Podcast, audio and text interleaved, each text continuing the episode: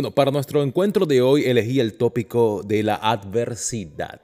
¿Qué tal? Soy Edillo El Martínez y me da gusto volvernos a escuchar. La adversidad no debe tener y no está diseñada para afectar nuestra capacidad de enfrentarnos a las circunstancias con fe y con coraje. La adversidad, más bien, junto con la fe, vienen de Dios y vienen a nuestra vida para ayudarnos a crecer como individuos, a crecer como personas. No podemos andar por la vida con delirio de persecución, pensando en que en cualquier esquina, en cualquier rincón, se esconden nuestros adversarios, nuestros acusadores, nuestros perseguidores, que siempre están tras nosotros, mirándonos, señalándonos o juzgando nuestras acciones. Más bien, la invitación a nuestra vida, a nuestro crecimiento, a nuestro desarrollo como persona, es que usemos la adversidad, el adversario, el problema, la situación dura, difícil, como un escalón, como un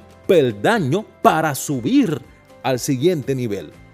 No es la función de tu adversario, del que te persigue, del que te critica, del que habla a tu espalda, destruirte, detenerte, paralizarte. Más bien debe provocar en ti el despertar de la fe con coraje, el despertar de la fe con deseo de luchar, el despertar en ti la versión más aguerrida de tu persona, porque la adversidad o el adversario que se presenta frente a ti siempre estará limitado a lo que Dios permita que suceda sobre tu vida. En otras palabras, no te dañarán, no llegarán a ti más allá de lo que Dios permita.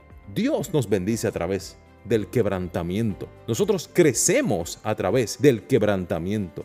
Nosotros maduramos a través de la adversidad. Así que este tópico de hoy de la adversidad no es para intimidarte, es para ponerte bajo aviso de que comprendas que los procesos adversos traen crecimiento, traen fortalecimiento en el músculo de la fe, en el músculo de la experiencia espiritual llena de madurez, con una espiritualidad emocionalmente sana y madura para ser mejores de lo que fuimos ayer. Así que si estás enfrentando algún adversario o varios adversarios, o estás mirando de frente, mirando a los ojos a la adversidad, no te dejes intimidar por ella. Ella está ahí para trabajar a tu favor una vez atravieses este valle de adversidad, te espera una mejor versión de ti para salirte a tu encuentro. Soy Eddie Joel Martínez y nos volveremos a escuchar. Hasta la próxima.